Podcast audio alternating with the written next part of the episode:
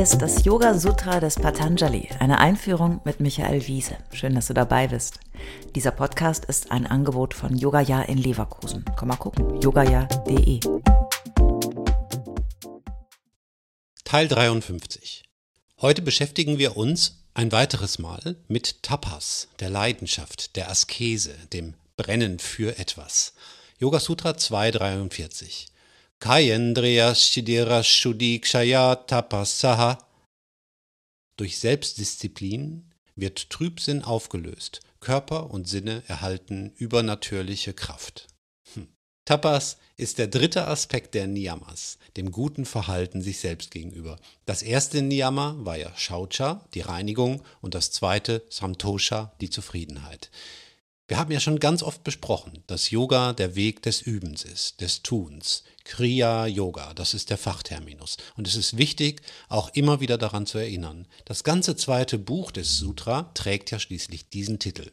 Der Weg der Übung. Ziel ist es, alles dafür zu tun, optimale Voraussetzungen zu schaffen, um unseren Geist, unser Chitta, zu befreien und uns damit selbst zu befreien von zu viel Anhaftung, falscher Identifizierung, falschem Wissen, Leiden und Depression. Wir müssen nicht zum Arzt gehen, um uns zu heilen. Wir müssen nicht warten, bis andere uns Freiheit geben oder nehmen. Wir haben alle Tools selbst in der Hand. Du musst natürlich, kleiner Einschub, bitte zum Arzt gehen, wenn du krank bist. Ne? Heilen meine ich hier als mentalen Prozess. Bitte nicht falsch verstehen. Tapas ist eines der stärksten Werkzeuge und auch eine große Herausforderung. Tapas ist uns schon mal begegnet, nämlich ganz am Anfang des zweiten Buchs. Da hieß es, Yoga Sutra 2.1. Tapaha Svadhyayeshvara Pranidana Nikriya Yogaha.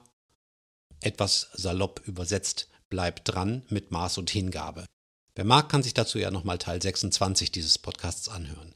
Tapas, Svadhyaya und Ishvara Pranidhana waren die drei Säulen des Kriya-Yoga. Und ich verrate kein Geheimnis, dass dies auch genau die nächsten drei Niyamas sind.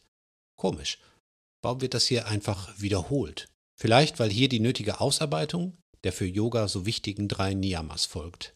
Vielleicht sieht man hier aber auch schön, dass die Reihenfolge der Sutras wie überhaupt der ganze Aufbau des Sutras nicht von vornherein klar und gegeben war. Vielmehr, und das trifft übrigens auf fast alle frühen Schriften zu, ist das Sutra wohl erst zusammengestellt worden und enthält deshalb Redundanzen, also Wiederholungen. Es gibt dazu natürlich auch eine große akademische Diskussion. Ich nutze hier die Kunst der Wiederholung, um mich noch einmal etwas dezidierter mit dem Niyama-Tapas auseinanderzusetzen. Als Siddhartha sich entschloss, die Erleuchtung zu suchen und noch nicht Buddha war, sondern ein verwöhnter Prinz, der von zu Hause abgehauen war, setzte er sich unter einen Baum und meditierte, bis er nur noch aus Haut und Knochen bestand.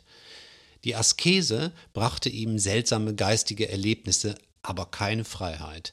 Er gab den Weg der körperlichen Askese auf.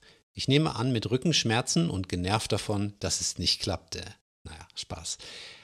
Aus Siddhartha wurde Buddha erst, nachdem er sich vom eitlen Weg der Selbstzüchtigung entfernt hatte und erkannte, dass der Weg des Verzichts subtiler und achtsamer und mitfühlender sein musste, als sich selbst zu quälen und zu kasteien. Wir sind nicht Buddha, aber Buddha war und ist eben auch kein Gott, sondern ein suchender Mensch. Der suchende Mensch, der staunt, hinterfragt, sich wundert und nach Lösungen aus den Verstrickungen seiner Existenz sucht, so wie wir. Tapas meint wörtlich brennen für etwas. Wenn wir für etwas brennen, dann haben wir die erforderliche Power, Dinge durchzuziehen, Widerstände zu überwinden, Großes zu schaffen. Wir wollen aber ja im Yoga die Dinge zur Ruhe bringen. Wir wollen unseren unruhigen Geist einer Diät unterziehen. Wir wollen weniger. Wir wollen Verzicht, wir üben Loslassen, Rücksicht, Mäßigung, weniger Gier, weniger haben wollen, weniger Abneigung, weniger Ablenkung.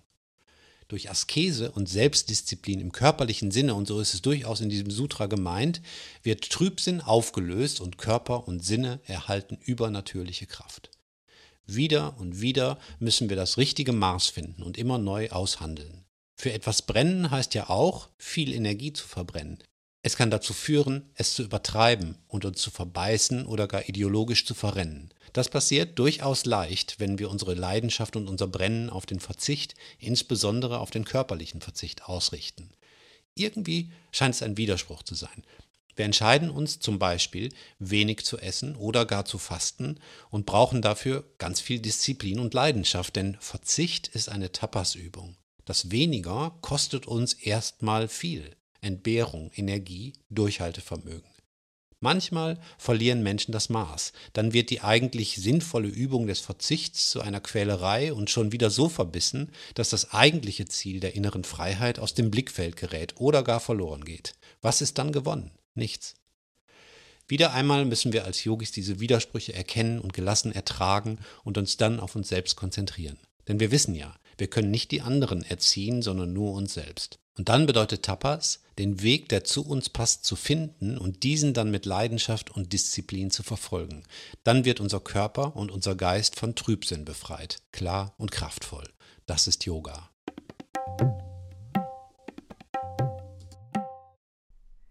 Alle bisherigen Folgen kannst du jederzeit nachhören, auch wenn du jetzt erst eingestiegen bist. Hast du Fragen oder ein Feedback zu der Philosophie-Reihe, dann schreib uns gern oder kommentiere auf unserer Website. Dort findest du auch weitere Buchtipps und Empfehlungen.